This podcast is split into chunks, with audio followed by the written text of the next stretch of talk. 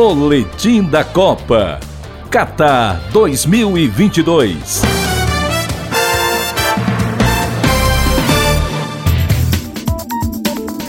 A Copa do Mundo da FIFA é feita para deixar vivo um bom debate sobre variação tática, desempenho técnico, evolução física, mudanças na regra do jogo, desenvolvimento da tecnologia em prol da justiça no placar, comportamentos e legados sociais. A Copa do Catar 2022 começou tímida, com manifestações reprimidas dentro de campo, jogos com baixa qualidade técnica, poucos gols e zebras. E assim chegamos à semifinal com Argentina e Croácia, França e Marrocos.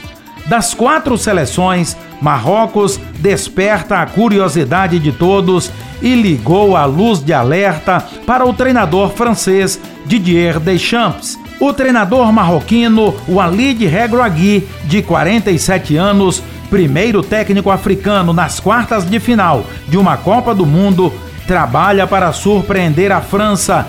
O atacante Walid Chedira, expulso na vitória sobre Portugal, está fora. O zagueiro Nayef Agrerd trata uma lesão na coxa e o zagueiro Romain Saiz também sente a musculatura. O lateral Hakimi, espanhol que preferiu jogar pela família marroquina, é dúvida. O treinador francês Didier Deschamps busca um feito inédito, dois títulos seguidos comandando a mesma seleção. A marca é do italiano Vittorio Pozzo, que ganhou as Copas de 1934 na Itália, 1938 na França.